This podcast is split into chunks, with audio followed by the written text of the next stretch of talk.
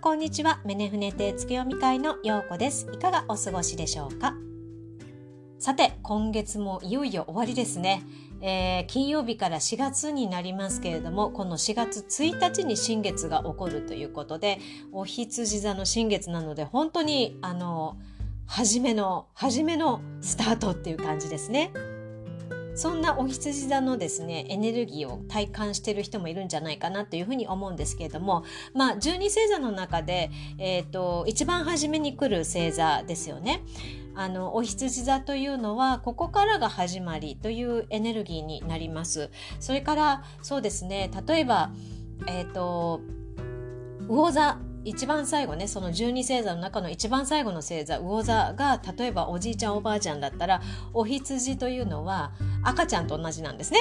だからとにかくエネルギーもあるし好奇心もたくさんあるし動きたくてしょうがないというね勢いのあるエネルギーなんですなので、えーと、新月にはまだなってないですけれどもそういったエネルギーっていうねなんかこうなんとなく動きたいなとかねちょっと気持ち的にもこうモチベーションが上がってきてよしやるぞみたいな感じで動き始めた人もいるんじゃないかなというふうに思います。あのーね、春分の日がこんな感じだったらよかったんですけどまあいろいろとその天空上のそのスケジュールというものがあるようなので あのあるみたいなのでねまあ今回その春分の日を超えそして一旦落ち着いてからこのお羊座のエネルギーという形になったのかもしれないですね。でお羊というとあのすごく目的に向かうエネルギーでモチベーションが高いんですね。そしてあのなんていうのかなとにかくあの学びたいこれを知りたいっていうエネルギーが大きいのであの恥とかプライドとかそういったものをね全然気にしないでいけるタイプなんですよ。そこがすごくいいところなんですね。ただしあのやっぱりまだちょっと赤ちゃんだから勢い余って飛びついて周りを振り回してあのこう失敗するみたいなあのこともしばしば起こるわけなんですよ。なのでここはねあのお羊座らしくこうカットいろいろとスタートさせたいとは思うのですがえっ、ー、とこうモチベーションを保ちながらも、えー、思いつきで行動したりだとかえー、うまい話に飛びついたりだとかねそれから 調子に乗りすぎないようにすることがあのちょっと、えー、必要になってくる天空図なんじゃないかなというふうに思います。あのー火星のエネルギーが未だこういろいろとね活性化されているのでその能動的な活動的なエネルギーっていうのがどんどんどんどん感じられると思うんですね。それから、えー、10天体巡行での中で起こる新月の最後の新月なんですよ。なので、えーと、ここで何かを始めたりだとか、えー、進めたいことがあってこうアクションを起こしたりだっていうことはあのすごくいいことなんです。いいことなんですけど、えーと一つ覚えておいていただきたいのがここで始めたことをについてすぐ結果が出ると思わないようにするということが大事になります。そこはね、えっ、ー、となんだろうこう急ぎたくこうなんていうのかな答えをすぐ出したいというお羊座さんからしてみるとちょっともどかしいところはあるかもしれないんですが今回えっ、ー、とやったね、えーと、スタートさせたことまたはこれからやろうとしていることというのは、えーと、結果が目に見えたやあ目に見えて謝るじゃない。何に謝るんだ？ごめんなさい。えっ、ー、と目に見えて、えー、具現化されてくる、ね、変化が分かっていく、まあ、結果が分かってくるのは、えーと、6ヶ月後の10月10日の満月いわゆる、えーと、なんだっけお羊座の満月の時あたりなんですね。なので、えーと、焦らないでしっかり自分のやるべきことを一つ一つやっていくということがとても大切になりますと。それでですね、えーと、天体が右寄りに集まっているんですね。で、まあ、これ何を言いたいかというと、まあ、外側の世界からの影響を強く受けている感じというのがあります。まあ、今のね世界情勢とか社会情勢とか4月から行われるこう、ね、いろんな変化っていうのにも対してえーとまあ、私たちの生活自体が影響を受けていくっていうようなねことも示しているんだと思うんですけどこれはまさにあの12月のね月当時か当時の時にもお話ししたと思いますけれどももうウイルスの話はもう3月で終わってるんっていうね終わりますっていう天空図で。じゃあこれからどんなトピックに変わっていくかって言ったらやっぱり経済の話になっていくわけなんですね。エコノミーをどういうふうに回復していくかっていうのが、まあ、テーマになっていく。それをなんとなく表している感じの、まあ、新月の天空図であるということなんですね。あのハワイはですね3月の26日かなからもうマスクをしなくていいですよっていうふうに、まあ、オプションとしてねあのしてもいいししなくてもいいですよっていうことが発表されたわけなんですね。ということはもう実質的にはもうフリーになってるような感じなんです。なのでそれを考えるとまあ日本はねまだもう少し時間がかかるかもしれませんけれども世界的にももうそのウイルスというよりは、えーと経済をどのように発展あの保っていくかまたは回復していくかっていうところに、えー、焦点が当たっていく感じなんですよね。でそれもそのはずでえっ、ー、と世界の経済をどういうふうにしようかというねあのー、会議があるんですよ。でそれ去年のねテーマがグレートリセットだったわけなんですけどそれを今年持ち越しているかん持ち越しているんですよね。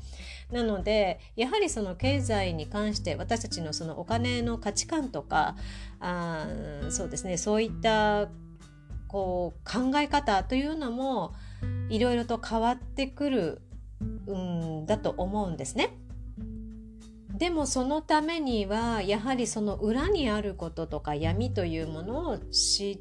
るべきだということで、えー、魚座さんがいろいろとあぶり出しをしているわけなんですよ。でそれを見るとあの自分自身っていうのがああそうなんだよね結局ねみたいな感じになるからいろいろとこう情報がね飛び交っている中でも自分の気持ちがぶれなくなってきてるっていうのを感じてもらいたいんですね。いろいろあってびっくりするけれどももういろいろあってもびっくりしなくなるよみたいな、ね、感じでねあとはもう己の道を行くのみみたいな感じのあの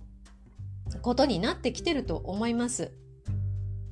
でそうなるとやはりコミュニケーションとかコミュニティとかそういったものがとても大事になっていくわけなんですね。同じような状況に陥っても自分だけではなくて同じような人も周りにいるという一緒に、えー、学んでいくっていうねどちらかというとあのー、なんだろうえっ、ー、と昭和なね お金昭和時代のお金の稼ぎ方ではなくてそれよりもやっぱり魂の成長に時間もとってねっていう感じの意向になっていくと思います。なので例えばそのうん他者とか社会の理解を深めていくっていうことがとても大事になります。なので、えーと、個人的ではなくてそれを超えた視点で見ていくっていうねいわゆるアウェアネスですよねの視点でこう広く景色をこう覗いてみるっていうことは大事で。でそこから、えー、全体の調和を意識しながら、えー、計画を立てていくっていうね、えー、感じにした方があのなんていうのかな現状を突破できる一つのキーワードになっていくんじゃないかなというふうに思います。でえーと例えばその難しい問題があったとしてもその問題の隙間を縫ってプラン B プラン C という形でこう自分自身にねこう降りてきた直感に従ってこうクリエイティブに構築していくっていうのもねあの一つの手だと思うんですね。で、えーと、それを一人ではなくやはり一緒に構築していく人がいるとさらにいいと思います。なので同じようなあのー考え方ものの見方をする方たちと一緒に何かをしていくっていうのはすごくあのまあモチベーションをね保ってそして目標に向かっていくというこのお羊座さんっていうのをもうしっかり、えーと、捉えて生きていける生き方なんだと思うんですね。ただ今までのそのお羊らしいやり方でいけるかって言ったら先ほど一番初めに言った通りあり失敗することもねある可能性があるので 勢い余っちゃってね。勢い余って橋を渡ろうと思ったらあの向こう側にある木にぶつかっちゃったみたいな感じでね。ここ飛べそうと思ってヒャーって飛んだらあの向こう岸に届かなくて水の中に落ちちゃったみたいなね。まあいわゆるちょっとつ盲信みたいな感じで。すごくあのそういったお羊座さんらしい、えーと、エネルギーをいい方向に持っていくためにはあのやっぱり落ち着いてその視点を広げてそしてあのプラン B プラン C というものも、えーと構築していくっていうことが大事になりますね。はい。でねえっとたとえその時に少しうーんって思ってもそのお互いにねこう妥協点っていうのもお互いに見つけながら進めていった方がいいんですね。なのでそれをしながら調和を取る方法でやっていった方が結果その10月の、えー、お羊座の満月の時にあやっぱりこっちでよかったねしかも思ったより早く具現化できたねっていう満足感が変わってくるわけなんですね。なので一人で一生懸命いろいろと抱えてやろうとせずに何かこう何て言うのかな誰かと一緒にこう協力してそしてやっていくっていう形の方があのいいですよっていうことを今回のねお月様は教えてくれていますと。それでですねあの多分今までなかなか動いていなかったものが動き始めたのでああしたいこうしたいとかこれはどうだろうあれはどうだろうというね自分なりの欲求っていうのがすごく盛り上がってる人もいると思うんですね。あのうん。お羊座もね。そのエネルギーも乗っかってるのでさらにもう盛り上がってる人もいると思うんですがあの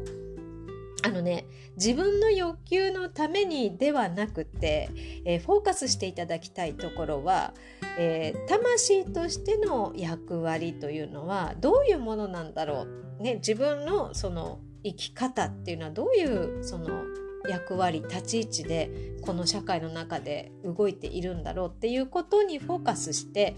あのいけるようになるとあのいいんですね。いわゆる、まあ、本能で生きていく、まあ、魂の役割というのは本能で生きていくのと同じことなんだけれどもそこで、えっと、本能と欲望というものを取り違えてはいけないよっていうねそういった注意点も今回のお月様は教えてくれています。まあ、最終的にはあの自分の欲求のためではなくて魂としてのその役割として、えー、日々生活して動いていってくれる人、えー、隣近所それから、えー、コミュニティ、え社会会社、まあ、学校、まあ、いろいろあると思いますけれども、えそういった役割として自覚を持った人たちが増えていけるといいかな。今年はっていう感じなのでそれをあのたくさんの人に気づいてもらう伝えていくまたは、えー、それをしている人たちはもうリードをしていくっていうことがすごくあの大事なアクションになっていきます。でこれは、えー、対相手とか対社会とか対世界というだけではなくて自分自身も自分のリーダーになるっていうことが大事なんですね。例えば自分のことなのに相手にこれはどうですかって聞く人がいますよね。あの普通に第三者の意見を求めてああそういう考え方もあるんですねって自分のことを捉えてそして分析して、えー、そこから自分なりの答えを出していくならいいんですけれども例えばあの、まあ、先生術とかねそれからタロット占いとかそういったもので自分の人生をえ、ー、と何て言決めようとまたは未来を見ようとこうしている人もいるわけなんですよ。だけれどもそれっていうのは自分の人生を他人にえー、っと何て言うんだっけ？こういうのあの他人任せにしてるのと一緒ですよね。っていうことは自分がない状態で物事を進めようとするのでなかなかあの自分の思う通りの結果を得られないということになります。そうすると例えばあの占いは、えーと、当たらなかったとかあの人のタロット言ったけどなんかピンとこなかったっていうことになるんですね。でもそれっていうのはその占いとかそれから、えーと、その、えー、ねえーなんだタロットリーダーの人が悪いのではなく自分自身がどういう状態でそこに赴いていったかっていうことが大事になるんです。なので、えーと、自分の、え魂にコミットして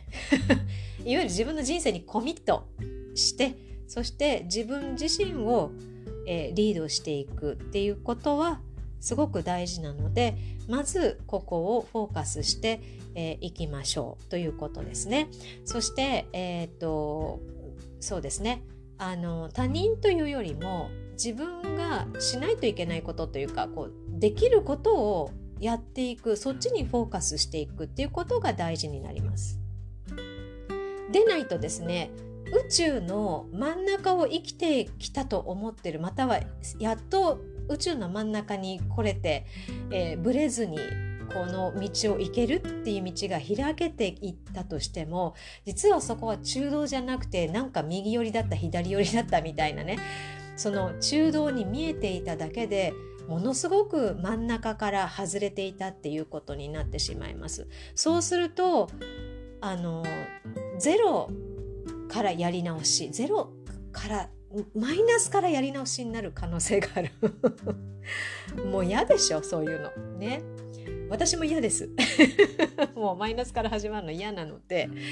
なので成長を止めないということ例えば、えー、先ほど経済の話をしましたけれどもお金をどういうふうに膨らましていくかっていうよりも魂をどういうふうに成長していくかっていうことの方が大事だっていうことに気づいていける1年になると思います。それはこの、えー、新月のねえっ、と天空図を見てもはっきりしているところなんですね。で、えっと、お金を稼ぐことまたはマネーライクがダメだと言ってるわけではないんです。ただこのぐらい必要あの生きていくのにね。そしてお金が回って私たちは生活しているのでその生活できる分っていうのをきちんと把握してそして、えっと、ここまでえ、稼げたらあとはもういいですっていうふうに気持ちを切り替えていかないと。また元の鞘に戻ってしまうわけなんですね。せっかく風の時代に入ってきてそしていろんなことが変わってきているにもかかわらずまた土の時代に戻りたいですかっていうことなんですよ。なのでどれだけ自分がそのお金に対しての執着またはえっ、ー、と何て言うのかなこう競争に勝っていくっていうことの執着それからあ自分はこんなにすごいんだぞっていうことに対する執着などそういった、えー、土のね時代に持ち越してきてしまったような重たい感情というものは、えー、なるべく、えー、お掃除をしていった方がいいわけなんですね。それよりもある程度しっかり仕事をしてそして生活できていてそして少しの余裕があってっていう感じでやると今度は時間に余裕ができるわけなんです。で私たち今まで時間の余裕がなかったわけなんですね。なので立ち止まって周りを見渡すこともできなかったわけなんです。もしかしたらもっともっといいことがあったかもしれないのにそれを見逃している可能性もあるわけなんですね。で人生1回しかないので本当に。あのまあそれでもいいっていう人はいいんですけど 変わりたいもっと楽しく生きたいとかね。もっとこう何て言うのかな。こうキラキラした人生そしてあの幸せになりたいとかも好きな人と一緒になりたい。それからあのて言うのかなこうファミリーを持ちたいとかそれからあの一人で旅行に行きたいとかいろいろ皆さんあると思いますけれどもそういったあのことを具現化させていくためにはやはり、えーと、時間に余裕を持った形で、えー、バランスよく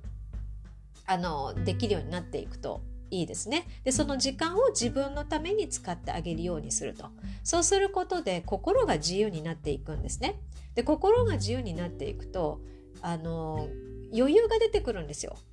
で余裕が出てくるともっともっと周りが見えるようになるのでもっともっとみんなと一緒に何か楽しいことそれから助け合っていくことっていうことにフォーカスできるようになっていくわけなんです。それをなんかあのしないで物質的なものに偏ったまましがみついたままいくとやはりえー、っと苦しくなるのは自分です。なぜかというと時代が時代と逆行してるからなのね。なので、えーとその辺もねあのこの新月、まあ、いわゆる金曜日ですよねの時に自分がどうしたいのかとかどのぐらいあの生活していくには必要かなっていうことも含めてあのなんだろうまあ決意表明じゃないですけれどもメモにしてそしてあの自分の見えるところに貼っておくといいかもしれないですね。でねあのまあこれはね私もよく言うことなんだけれども樽を知るっていうことがやっぱり一番基本になっていてあのシンプルイズザベストって言いますけれどもあの、うん、本当にえーと、いろいろ物を集めたり何かに執着しても自分がこの世を去ったら何一つ持っていけないんです。でも持っていけるものとしたら自分の中の知識とか経験だけが持っていくことができるわけなんですね。なのでその物質的なことよりも魂の成長の方にフォーカスがいくように今年はその魚座のエネルギーがぐわっと来てるわけなんです。で、えお金に関しては分かりませんよ。あのだってその心配しなくても良くなるかもしれないしね。ねもうあの紙っぺらがあの貝にまた変わるかもしれないしね。ね、ブツブツ交換になるかもしれないしわからないわけなんですよ。ただあのまだねその社会がこういう形であれば、まあ、その分を、まあ、余裕を持って、えーと、と作っておくっていうことは大事なんですけどそこにがっつりとしがみつかなくてもいいんじゃないかなというふうに思います。はいあだからといってね目標を小さくしろと言ってるわけではないので そこはね勘違いしないでねあのこれをね例えばあの私が言うこういうことを言ったからといってそれがお金のブロックだっていうふうに思ってほしくないんですよ。あの豊かさってねいろんな形があっていろんな方向からいろんな形で入ってくるんですね。だからあの陽子さんが言ったからじゃあやっぱりえっと月収100万って思ったけど50万にしとこうかなとかそういうことはしなくていいです。もうねそれを選ぶのは自分自身なのであの本当に月収100万が必要であればそれでね私たちの家族とそれからあの楽しんでこの人生を楽しんでいくそしてあの 老後の、えっとね、一応蓄えも考えてっていうのであればそういう感じで進めていってもいいと思います。あのただし、えっとそのお金を作っていくのなら楽しく作ってってくださいっていうところがあのまあポイントですね。あの分かりますよねあの今までの時代の、えー、経済の仕組みそれから自分が働いてきた働き方っていうのとはちょっと変わってくるわけが違いますよっていうことなので、えー、直感に従って楽しくあのこう経済を回していけるような生き方でそのためには目に見えない心の成長っていうものがすごく重要なキーになるのでなので、えーと、お金よりも魂の成長の方に少しフォーカスしましょうっていうことです。ということでですね、えー、今回はこんな感じになりましたけれども、えーと新月から何か始まる方えー、それからこれから始めようとする方何かが始まる方っていうのはこのねお羊座の何て言うのかなこうパワフルなこう勢いのあるエネルギーをちょっとね借りてそして、えー、どんどん前に進んでいきましょう。ということで今日はこのくらいにしたいと思います。お聴きくださりありがとうございました。また来週お会いしましょう。じゃあね、バイバイ。